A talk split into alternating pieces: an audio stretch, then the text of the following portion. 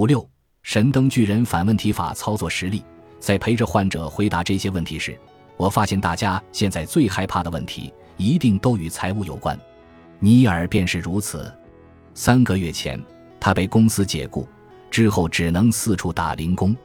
失业的压力开始影响他的正常表现，导致他面试时表现欠佳，从此陷入恶性循环。他太太在家照顾孩子，老大刚学会走路，老二还是个小婴儿，而存折里的金额正急剧减少。我们从问题一开始，尼尔的答案非常明确：月底我就没有足够的钱买日用品和食物了。接着我问尼尔第二个问题：如果到了月底，你真的没有足够的钱缴贷款？买食物，你的生活将出现哪些变化？对你又有何影响？他的回答是：银行会查封我们的房子，我家人会饿肚子，也没房子住，就得搬去和妻舅住了。我把前面说明过的内容解释给尼尔听，他开始明白银行查封他家这件事极不可能因为他这个月钱赚不够，无法缴贷款而发生，但他的担心害怕却更可能造成这样的结果。事实上。就算好几个月都找不到全职工作，他还是可以暂时向亲戚借些钱来缴贷款。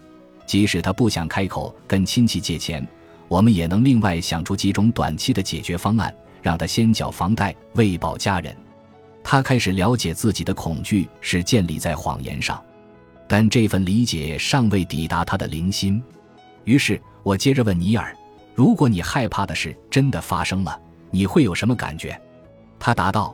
我会觉得很羞愧，觉得我对太太、孩子、太太娘家和我自己而言是个彻底的失败者。我向他解释、分析他问题二答案时引用的道理，同样适用于问题三。这种羞愧的感觉不会发生在未来，而是已经存在他的灵心中，成为人体硬盘病毒。和计算机病毒一样，如果他希望拥有自己想要的人生，就必须即刻除去这个病毒。好消息是。这种诊断法帮尼尔找到一个明确的人体硬盘病毒——羞愧。他一直在灵心中体验着这种感受，而这种感受迟早会在他的外在环境中展现出来。无论是因此在工作面试时无法好好表现，以致找不到全职工作，还是引发严重的健康问题或各种可能的负面情况。于是，我们使用三大工具处理他的羞愧感。以删除那个恐惧的程序，重写为爱的程序。这样的结果并未立刻发生。我们在每次的疗程中都使用一项工具，然后尼尔通常立刻就能将自己的羞愧感评为一分或更低。但隔周的疗程刚开始时，他又有反弹。然而，尼尔的内在压力减轻了，他发现自己在面试时比较能够放松了。